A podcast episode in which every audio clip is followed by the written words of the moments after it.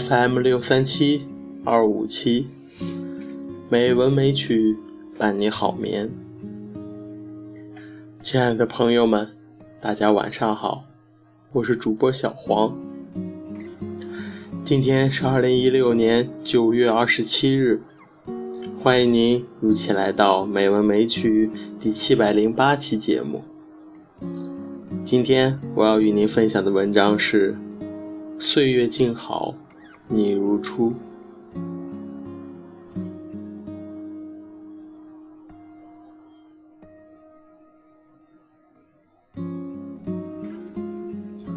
在某个清晨醒来，恍然以为自己还游离在梦中，这一切的一切近乎虚幻。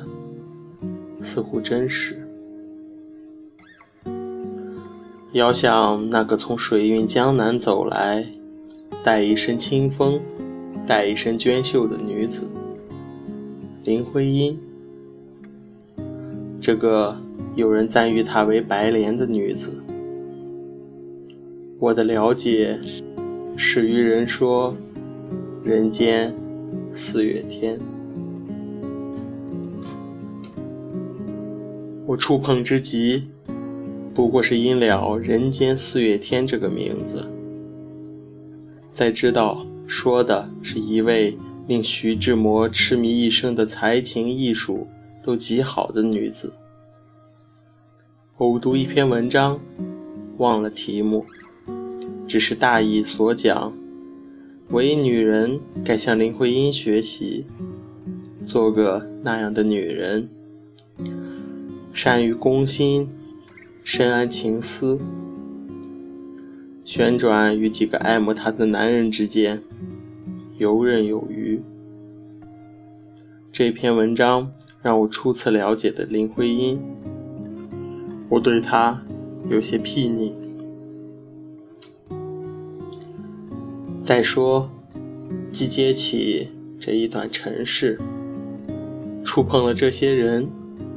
便有心将它探寻下去。在电视剧《人间四月天》中，周迅的表现多少让我对林徽因这个女子有些了解。素颜的妆容，典雅的旗袍，独具东方女性的柔美。她款款持阶而下，举手投足之间绽放了中国文化的底蕴。在康河的柔波里，埃菲尔铁塔下，随处可见她的优雅与灵动。剧情没有完整的看完，只是看了他随父到欧洲游学，接触异国文化，并在这些领域里见长，结识徐志摩，谈论诗词文学。后回国教学的部分，他不仅见长于文学、琴棋书画，在建筑艺术方面也表现出难得的才华。这少有的部分让我重新认识了这个才情女子。这个女子温婉、雅丽，也有使人难懂的哀伤。官宦之家。书香门第出身的林徽因，受到良好的教育，自幼熟读诗书。七岁，在姑母林则明的教导下，深入学习诗、词、棋、画，都优秀的他，因家庭的复杂，也过早的深谙人情世故，过早懂得孝悌、隐忍。其父在外时，常写信与十多岁的他了解家事，勉励其学习。在其父林长民看来，此女善读书，可谓交心朋友，也驯良，知道理。十六岁后，林徽因随父欧洲游学，进名校学习。使得西方文化如痴如醉地汲取不曾接触的东西。也许是他的骨子里真有着才情女子的天赋，在艺术、文化、建筑方面都表现出了极高的造诣和成就。他始终不怒，温婉微笑，富有学识，优雅，让徐志摩热烈追求。以之为精神伴侣、情感伴侣，后为何缘灭无果，我不甚清楚。但他确实让徐志摩记挂一生。志摩飞机失事，也是因急于参加林徽因在北平协和小礼堂为外国使节做的一场关于中国建筑艺术的讲座。飞机在雾天飞行。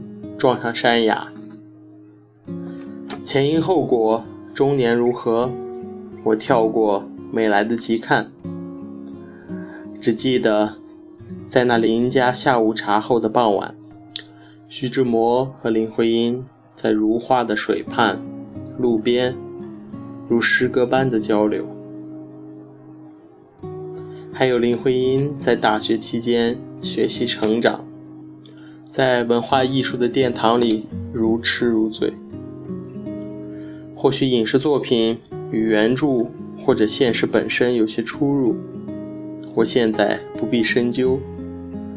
站在历史的岸边，我还试不来这水的深浅，仅作为后辈粗浅的了解。《林徽因传》《人间四月天》，刚读一半。补充了我不得而知的空白，补充了他出国前的时。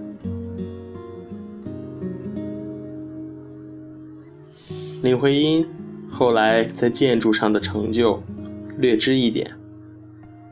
我想说，这个女子带来的，不管是什么，是她的成就、他的才情、他的典雅，还是他的城府，或者。他深谙人心，我觉得亦不重要。他有为人知的一面，也有不为人知的一面。这一面有几人能懂？我只是一个丫头，懂得一些，又不懂得一些。看这个女子从历史里向我走来。我爱他所有的美好，尝试去理解他的人生。书没看完，电视剧也没看完。终有一天，在我心里会有一个生动而翩然的他，立在江畔，立在桥边，微笑，没有隐藏的哀伤。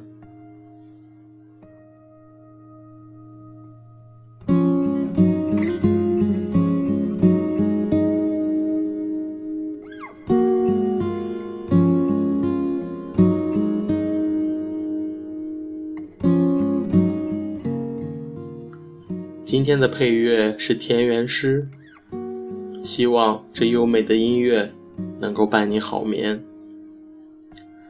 今天的节目就到这里了，感谢您的收听，亲爱的朋友们，大家晚安。